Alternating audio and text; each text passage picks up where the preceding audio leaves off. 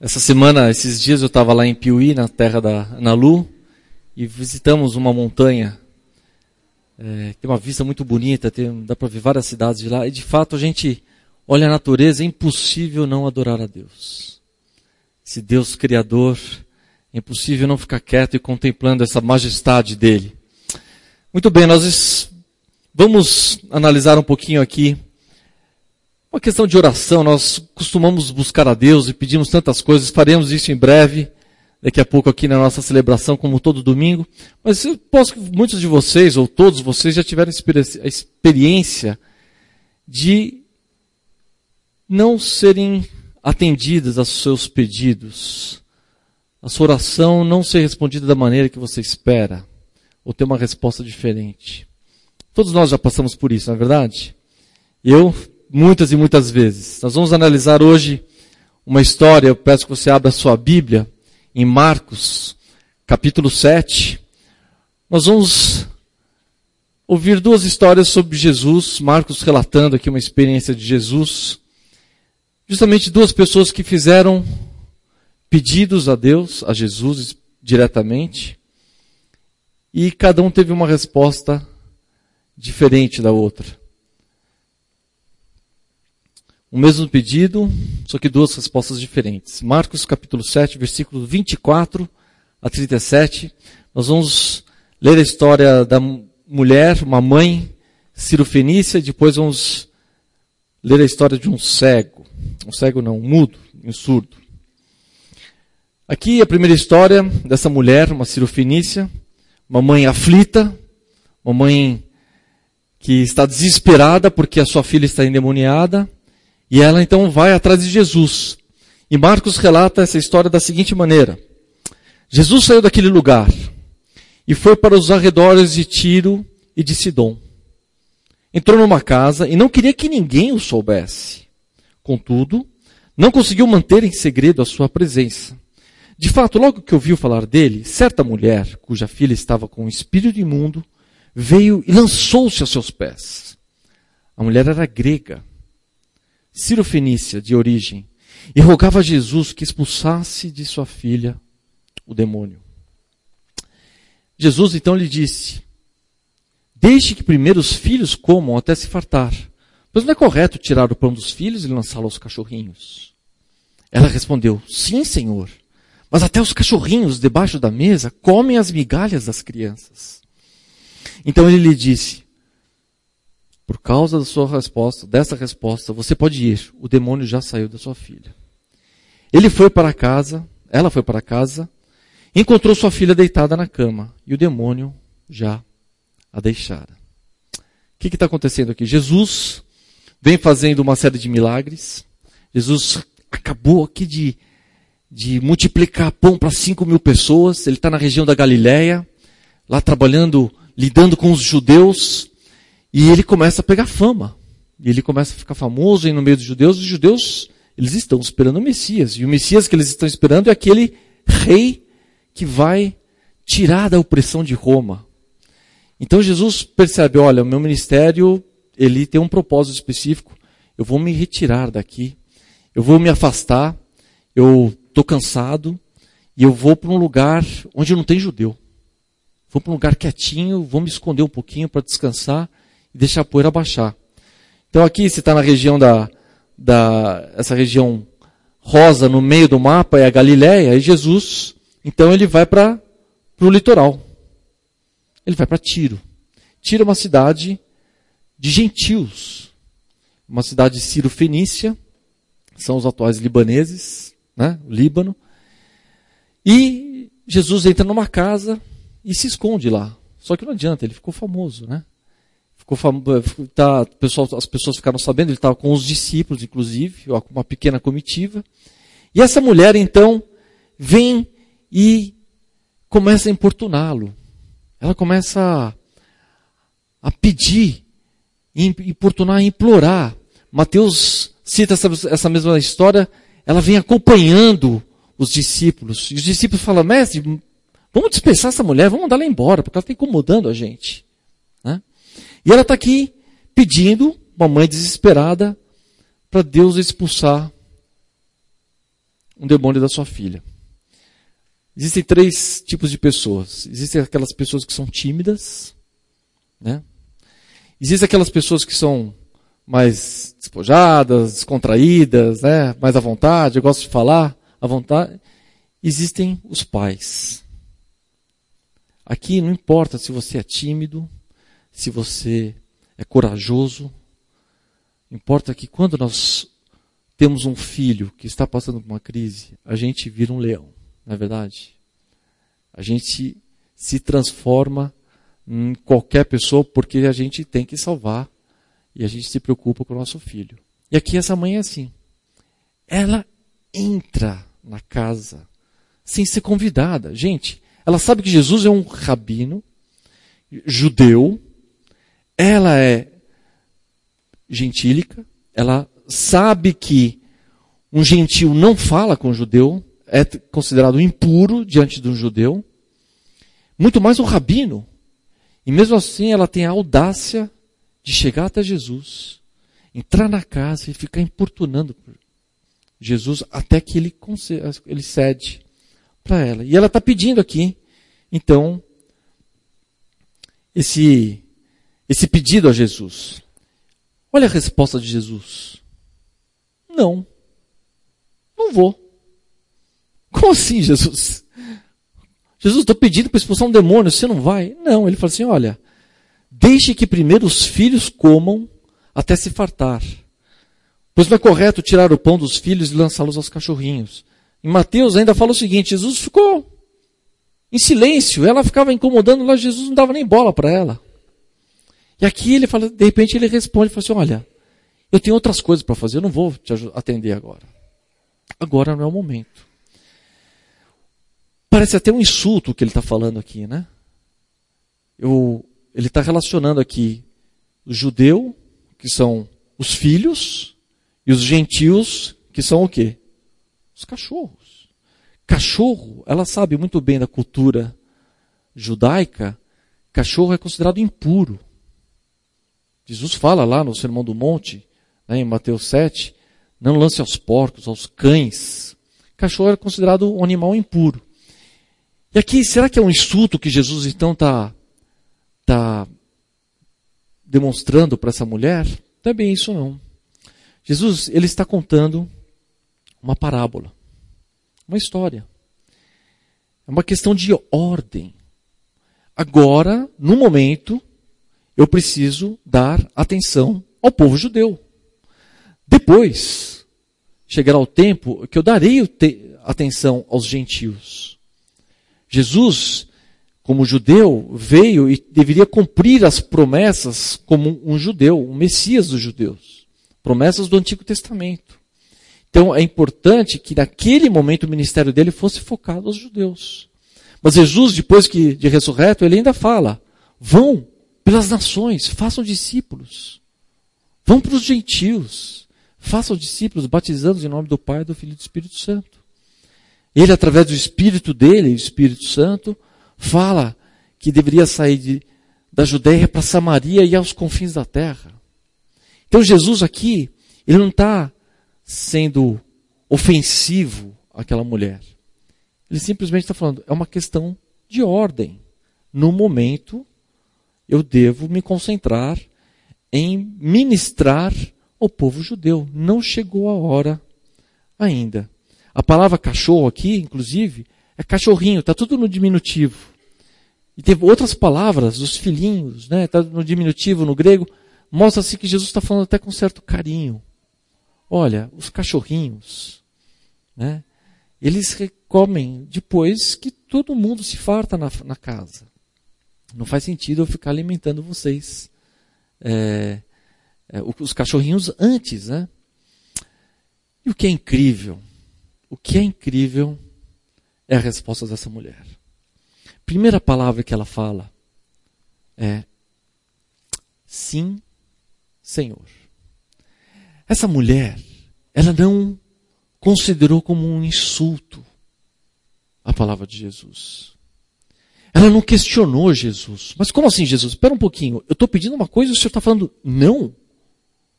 Jesus, o senhor é o o Filho de Deus ou não? Jesus, espera um pouquinho, o Senhor está fazendo todos esses milagres, vai negar um milagre para mim? Segunda palavrinha que ela fala é Senhor. Queridos, essa palavra Senhor é uma palavra no grego, Kyrios, que na cultura gentílica grega significa muito mais do que uma, uma reverência a alguém, como é na, na língua portuguesa.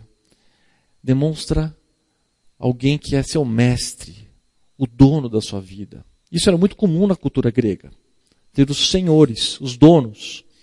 E ela, de imediato, trata Jesus de Senhor. Essa é a única citação no livro de Marcos de alguém tratar Jesus como Senhor. A única. E foi dessa mulher. E ela imediatamente falou: Sim, Senhor.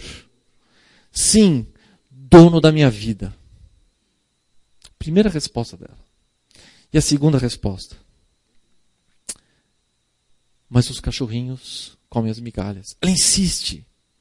Ela insiste. E Jesus veio oferecer uma parábola para explicar o contexto para ela, e ela entendeu a parábola. Ela responde dentro da parábola, inclusive. Isso é incrível. Incrível. Jesus gasta um tempo enorme com os discípulos judeus, explicando parábolas, e eles não entendem. Essa mulher, numa palavra só, numa frase de Jesus, ele entende a mensagem de Jesus. E responde conforme a vontade de Jesus. Ela fala, mas os cachorrinhos também comem as migalhas. Vamos entender um pouquinho essa mulher. Primeiro, a atitude dela, ela reconhece que não merece sentar-se à mesa. É verdade, Jesus. O senhor tem toda a razão. Eu sou um cachorrinho e tenho os filhos. Eu, como parte do povo gentil, não mereço. Eu não mereço receber a tua bênção.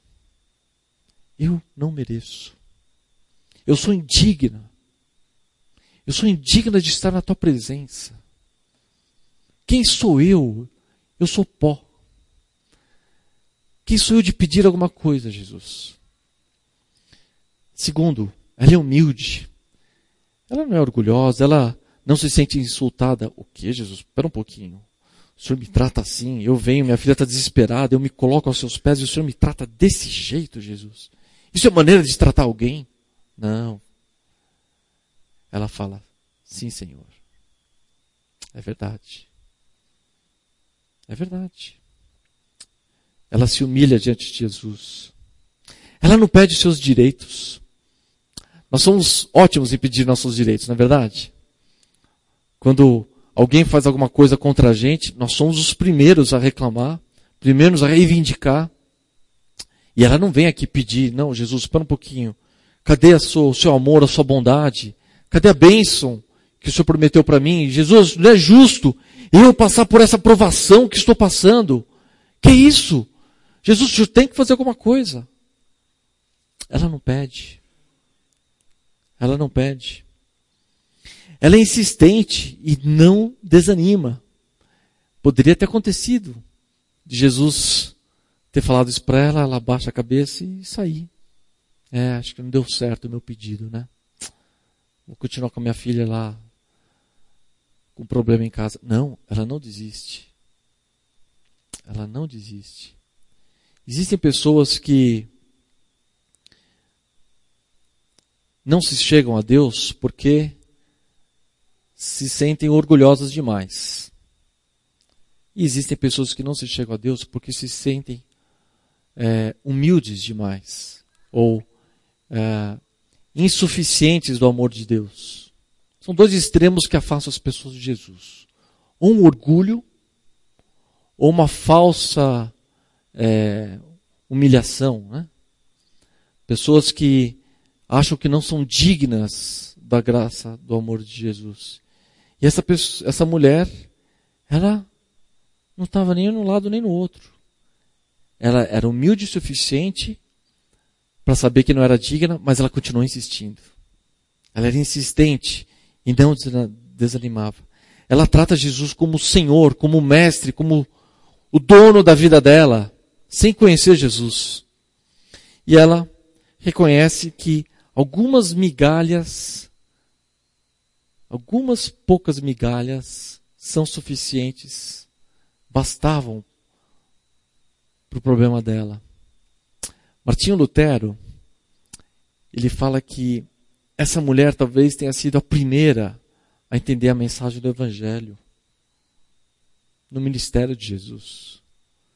Porque entendeu que todos nós somos indignos de receber qualquer coisa. Só que ela continuou insistindo, pedindo pela graça de Jesus: Jesus, não desista de mim.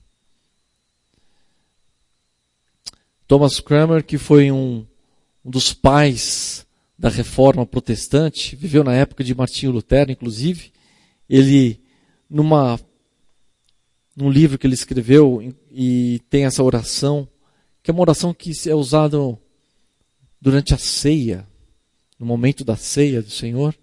Ele diz: Não temos a presunção de vir à sua mesa, Senhor misericordioso, confiando em nossa própria justiça, mas nas suas muitas e grandiosas misericórdias.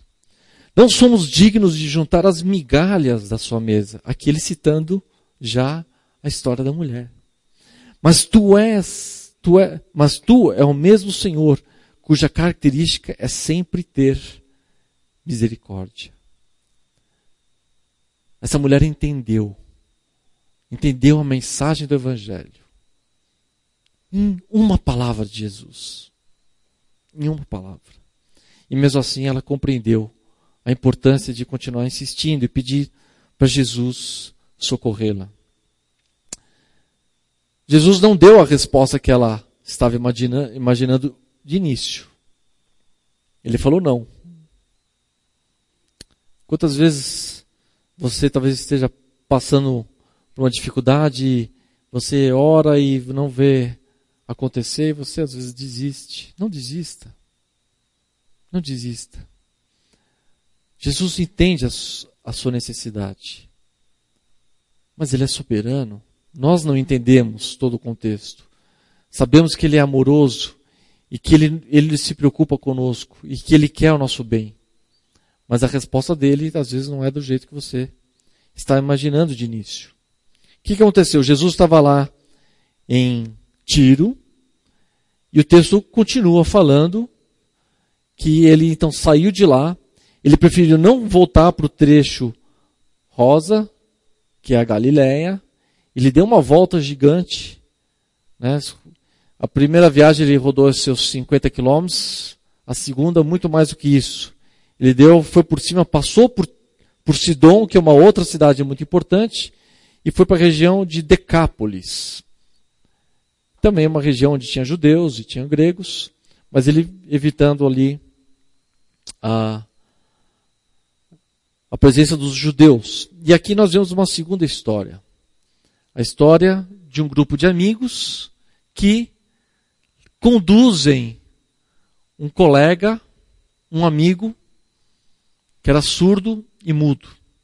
O texto continua lá no versículo 31. E Jesus, a seguir, Jesus saiu dos arredores de Tiro e atravessou Sidom até o mar da Galiléia e a região de Decápolis.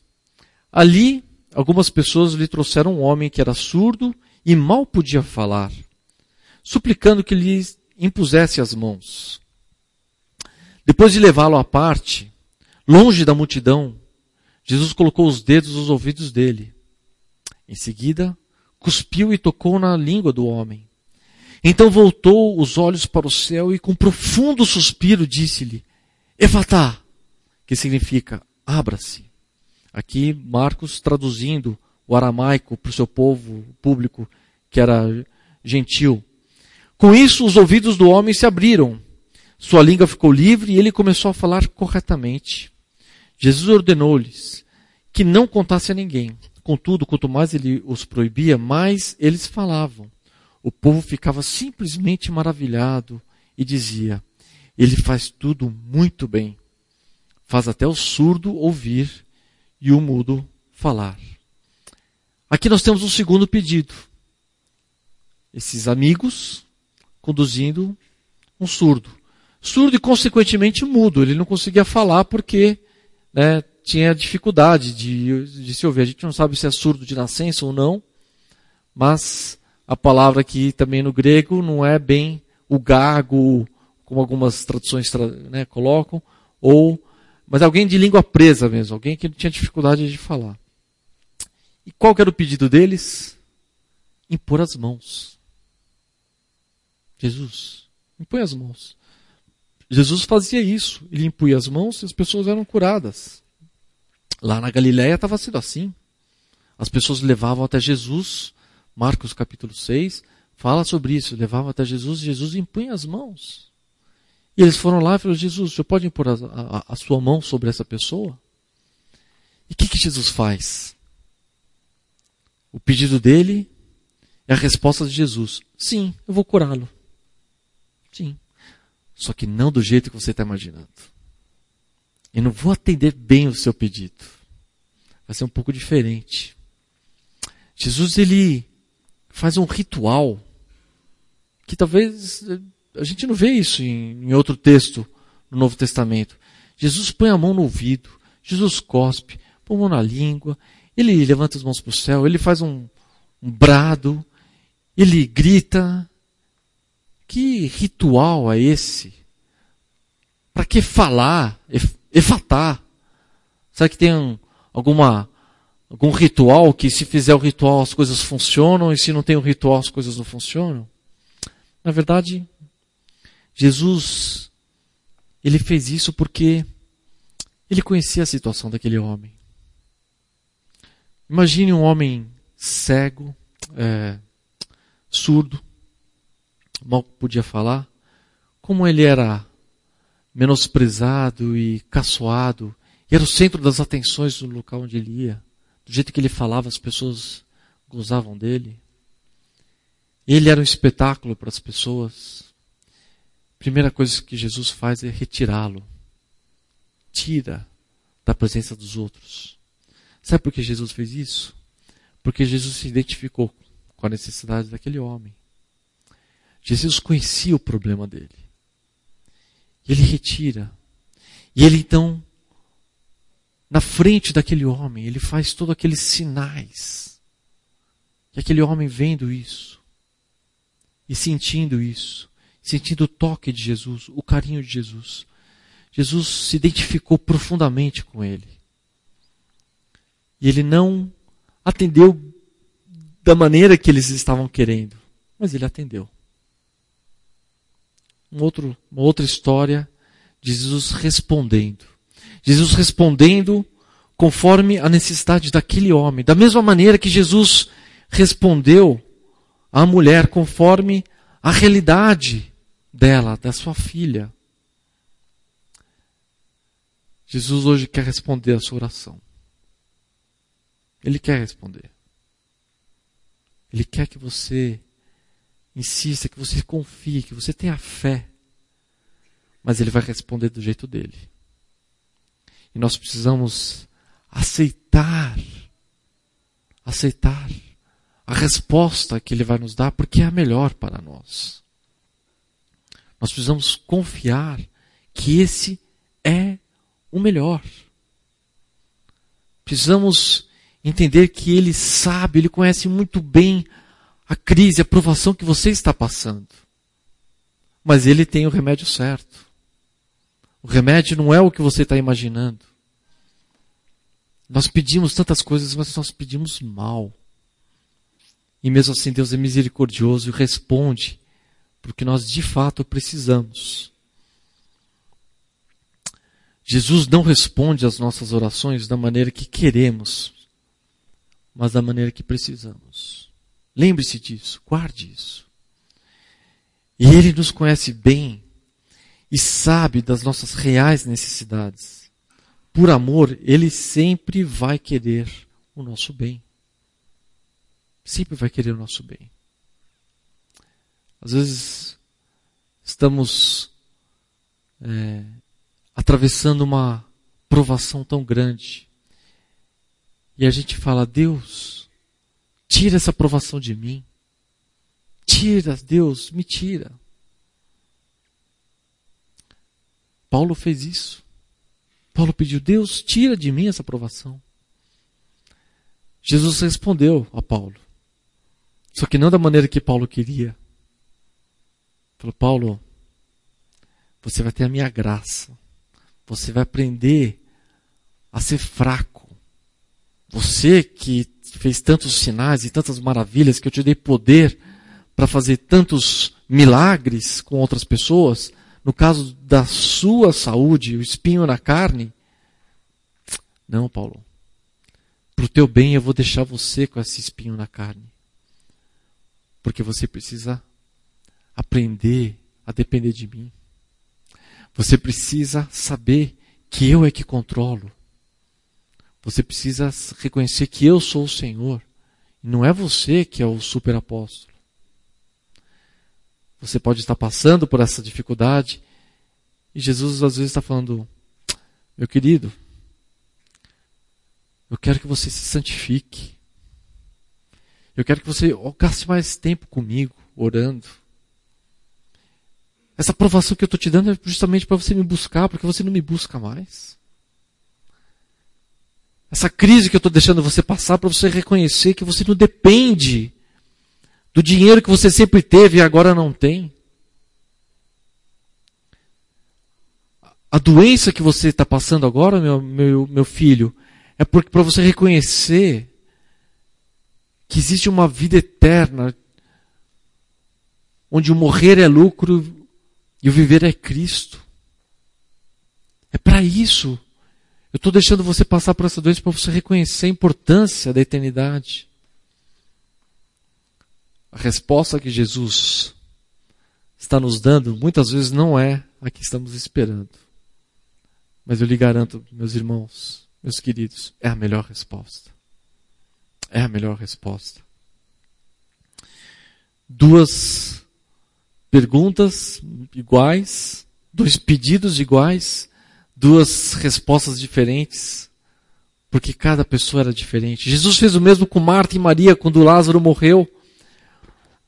As duas chegaram para Jesus em momentos diferentes. Falaram, Mestre, se o senhor estivesse aqui, meu, meu irmão não teria morrido. Para uma, Jesus exortou. Para outra, Jesus foi e chorou junto. Porque ele sabia a necessidade de cada uma. E ele sabe a sua necessidade. Mas o que mais há em comum nessas duas histórias? O que mais? Nós vemos aqui Pessoas intercedendo a Jesus por terceiros. Pessoas que vão até Jesus com insistência e determinação. Pessoas que tomam iniciativa e levam alguém a Jesus. Leva alguém. A mulher intercedendo pela filha, aqueles amigos pelo colega que era surdo, são pessoas que creem que Jesus pode resolver as necessidades de seus queridos. Essa é a função da igreja. A nossa função, cada um de vocês, cada um de nós aqui, a nossa função é interceder. Ir até Jesus, representando colegas nossos que precisam da ajuda e do socorro de Jesus. Nós precisamos fazer isso. Gálatas 6, versículos 9 e 10 diz: E não nos cansemos de fazer o bem, pois no tempo próprio colheremos, se não desanimarmos. Vamos ser que nem a mulher cirofinícia, né? Portanto, enquanto temos oportunidade, façamos o bem a todos, especialmente aos da família da fé. É nossa função como igreja fazer o bem aos outros. E o maior bem que nós podemos fazer é levar Jesus às pessoas. Não tem bem maior.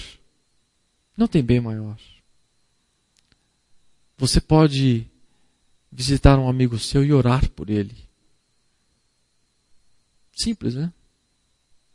Uma pessoa fez por isso, por mim isso semana passada. Quando menos esperava, apareceu uma pessoa em casa e orou por mim. Não, mas é? Não, eu vim orar por você. Sério? É. Claro. E Deus ouviu a oração dela. E Deus ouviu. Você pode fazer o bem aos seus queridos. Você deve fazer isso. Isso que é a vida da igreja. A gente fazer principalmente aos da família da fé, mas também com os de fora. Aos da família da fé, isso envolve o servir ao próximo, envolve nós temos essa comunhão uns com os outros. Aos que são de fora, isso é a nossa missão, alcançar os outros para Jesus. Nós devemos alcançá-los, devemos buscá-los e mostrar Jesus para essas pessoas. Nós temos muitas oportunidades de fazer isso. Temos agora, semana que vem, na terça-feira, um jantar. A gente vai falar sobre isso. Um jantar com o Emerson Fittipaldi, com Alex Dias Ribeiro, onde nós vamos ver um testemunho de alguém que se entregou a Jesus. O que você vai fazer diante dessa oportunidade? Ah, eu vou lá porque é legal ver o Emerson. Não. Aproveite as oportunidades e faça o bem a alguém. Faça o bem a alguém. Abençoe uma vida. Ótima oportunidade. Um jantar, convidar para um jantar. Todo homem gosta de fazer isso, né? Nada demais, um jantar e ouvir o Emerson. Mas estamos fazendo isso para que você é uma oportunidade para você poder servir algum amigo seu, você poder servir ao próximo. Tantas outras oportunidades que Benio oferece aqui. Você deve aproveitar. Nós vamos encerrar. Quero que você assista esse vídeo curto que mostra uma maneira diferente das pessoas abençoarem. As pessoas abençoar os outros e talvez você possa fazer o mesmo.